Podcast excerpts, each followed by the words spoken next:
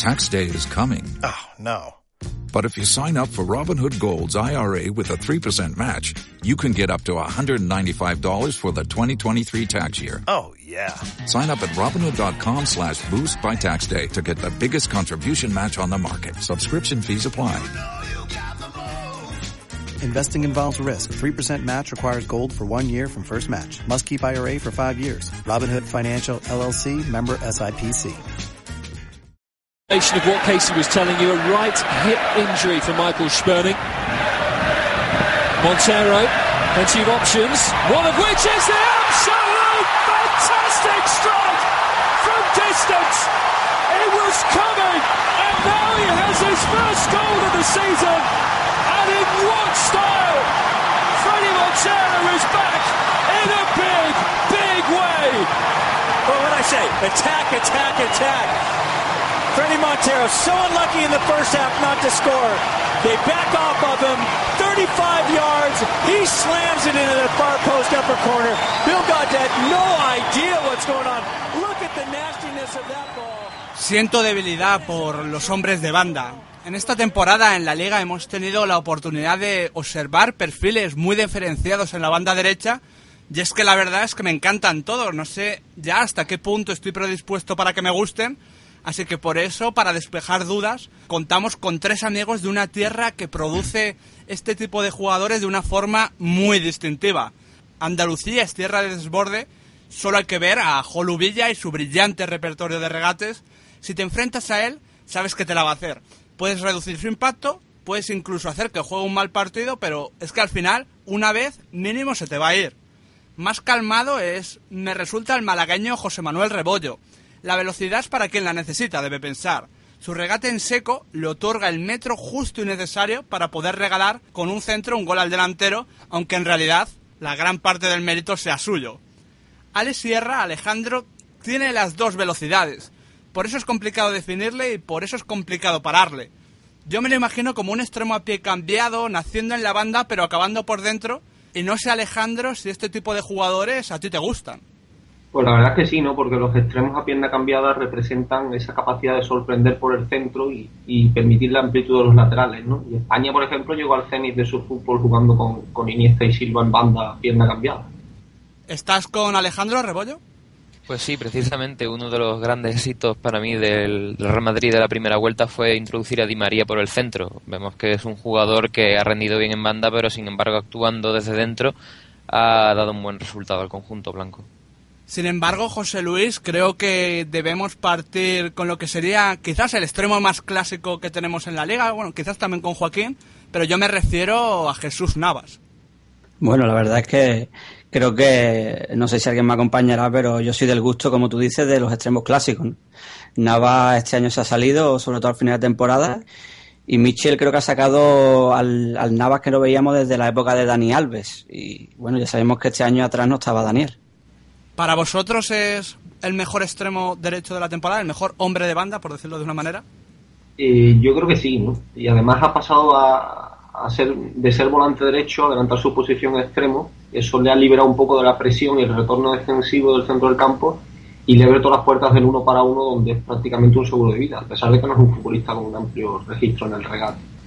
Yo creo que eso ha sido el, el uno de los puntos a favor de Mitchell con, con Navas esta temporada, ¿no? que en el poco tiempo gastado ha conseguido liberarlo de, tareas defensivas y prácticamente encaraba en casi todas las ocasiones uno contra uno, que, que ya sabemos de antes, la época de Marcelino, Manzano o anteriores, que normalmente siempre lo cubría el, el lateral y el interior de turno rival y era casi imposible que Jesús pudiera, pudiera hacer un partido de 90 minutos a, a un ritmo frenético. ¿no? Lo cierto es que el nivel al que está ofreciendo Navas es, es, difícil encontrar otro extremo a esa altura en la Liga Española, ¿no? Pero sin embargo yo no, no me gustaría olvidar la irrupción de un jugador como es Feguli, que ha dado un salto de calidad esta temporada ofreciéndole al Valencia un trabajo y una, y una llegada que sinceramente creo que pocos la esperábamos. Y además Rebollo, siendo un poquito de ese perfil diferente que comentábamos al principio, porque parte en banda, pero su juego interior, su juego por dentro, a veces incluso se confundía con el media punta, ha hecho verdaderos destrozos en los equipos de la liga.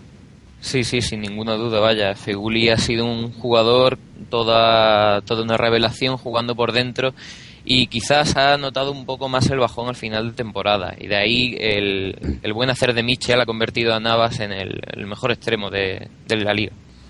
Yo lo que creo también sobre Jesús es que, si bien ha tenido cosas positivas el, el adelantarle de posición, también tiene algo muy negativo, ¿no? Y es que el Sevilla no es un equipo demasiado bueno en la salida de balón y Jesús ha ayudado mucho partiendo prácticamente a 80 metros del área a llegar a ella en, prácticamente una carrera y eso quizás el no estar tan retrasado pues nos ha, nos ha permitido ver a, Jesús más llegando desde posiciones retrasadas. Imagino que vosotros estaréis de acuerdo, yo lo hablaba con Abel en las últimas semanas de lo importante que puede ser Navas en la selección porque quizás es el jugador que más profundidad puede dar a un equipo que normalmente está adoleciendo de ella. Bueno, partimos de la base de que Navas es de los que menos encaja en lo que en lo que nosotros pensamos que va a jugar la selección española, ¿no? Pero eso no, Solo, es, no solo es malo, o sea, no es malo de por sí. Claro, claro, sí. La cuestión es tener, tener aparte de, eso a lo que ya estamos acostumbrados a, jugar y a ver y a disfrutar, tener otra alternativa que, que te dé unas opciones que con los, con los habituales, digamos, pues, pues no te la pueden dar, ¿no? recuerda un poco a mí lo que, lo que ha pretendido hacer Pellegrini en el Málaga, es decir, un, estilo de juego parecido, muchos interiores, Isco, Cazorla, pero siempre estaba la, siempre estaba la, la variante de Joaquín, el as en la manga, por así decirlo, un jugador que le da una dinámica diferente al equipo y que aporta ese plus, esa, ese punto diferencial que a la selección española le puede venir muy bien en Polonia. Claro, y también tenemos a uno de los mejores nueve del mundo en el remate claro. en el área, ¿no? Y, abrirle esa variante a Llorente, pues con Nava eh, llegando a, línea de fondo y, centrando, pues puede ser una, una posibilidad más para, para, apretar el sistema de juego de, de, la selección. Un jugador que quizás sí le puede discutir ese puesto como mejor jugador de banda derecha a Navas es Carlos Vela, que yo tengo aquí un dato que en la segunda vuelta hasta las jornadas finales era el jugador que más goles había marcado tras Cristiano Ronaldo y Leo Messi, que bueno, es que ellos compiten en otra esfera, vaya. Lo cierto es que Vela, eh, a mí también me ha gustado mucho cuando ha jugado en la posición de falso 9. Hemos visto, hemos visto muchas veces a, a, a no salir en el 11 titular y ver a Vela en el 9, donde también ha aportado bastante llegada. Y en banda derecha, pues representa eso, ¿no? Ese extremo a pierna cambiada que, con tendencia central y que le ha dado multitud de variantes a la Real Sociedad para, para, para alcanzar una buena posición en la temporada. Aunque quizás eso nos ha permitido no disfrutar eh, lo que quisiéramos de Xavi Prieto, que para mí es el gran perjudicado de, la temporada de la Real Sociedad. Bueno, ya que hablamos de perjudicado, yo creo que otro de los, de los extremos clásicos, de los volantes clásicos que, que nos hemos perdido este año ha sido Pedro León del Getafe, ¿no? Sí, hombre, realmente Pedro León eh, ha atravesado una etapa difícil, creo yo, mentalmente, pero luego eh, es que es una lástima ver un jugador con el rendimiento que ofreció en Getafe y que haya entrado en eso. A, pesar de todo, a pesar de todo, no hemos contado con Pedro León, pero en Getafe ha estado Diego Castro, que es un jugador con sacrificio, no es un extremo al uso, digamos, es más goleador en la línea de vela, pero sin embargo creo que con los goles ha cubierto un poco la ausencia de Pedro.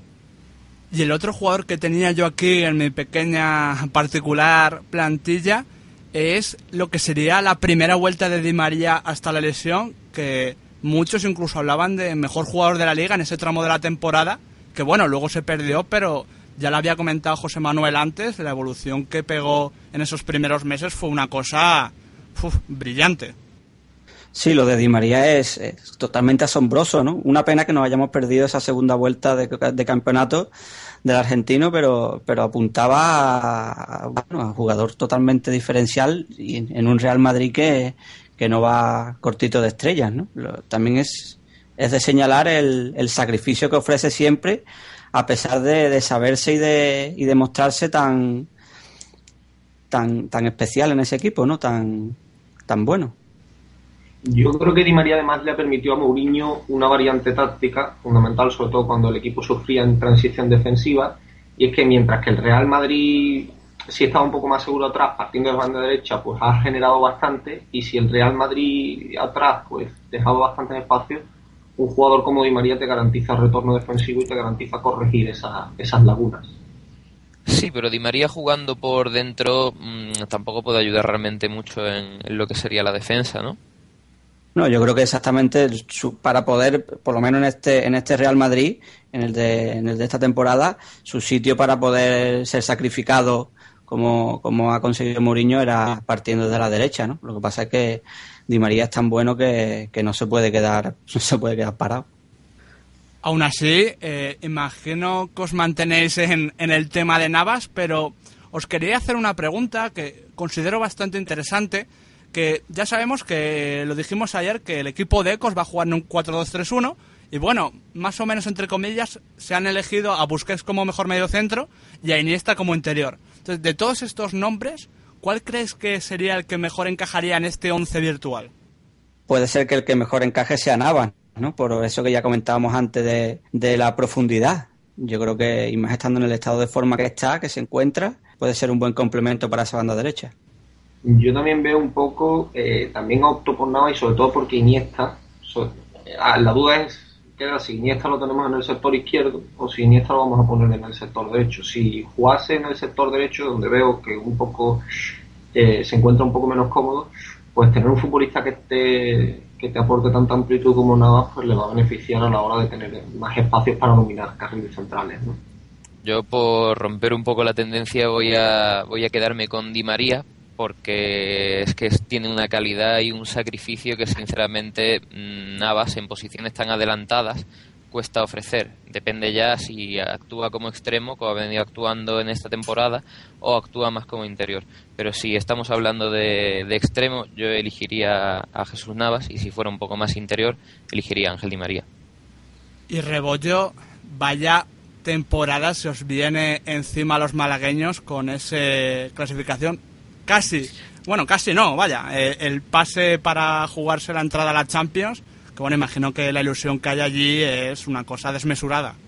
Pues sí, pues sí, la verdad es que después de tantos años de sufrimiento, de goles y salvaciones en los últimos partidos, esto es un regalo caído del cielo para una afición que, que desde luego se lo merece. Se merece disfrutar a estos jugadores y se merece que llegue más lejos.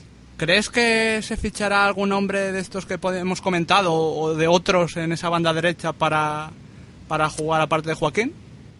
Conociendo a Pellegrini me extrañaría, sinceramente. Creo que las prioridades van más por realizar mm, pocos fichajes, pero pero de calidad. El Málaga ya tiene una, una, profundidad de banquillo y yo creo que si se van a reforzar van a buscar em, puestos claves. Central, medio centro y sobre todo la delantera. Imagino, José Luis, que allá en Sevilla no se va a buscar un hombre de banda derecha, precisamente. bueno, la verdad es que la verdad es que no. El pobre, además, último, últimamente ha salido declaraciones de Tom de Mul diciendo que, que era imposible competirle el puesto a Jesús Nava. Lleva ya aquí cuatro años, creo que son, y bueno, termina contrato pronto porque porque no ha jugado ni un solo minuto, los minutos de la basura, ¿no? Ojalá tengáis suerte y Alejandro era ya una pregunta más personal para despedirnos. ¿Qué tal se porta Canales contigo en ese blog en Fútbol de Seda? Pues la verdad es que bastante bien, ¿no? Seguro, seguro. No nos va a oír, ¿eh? O sea, puedes rajar.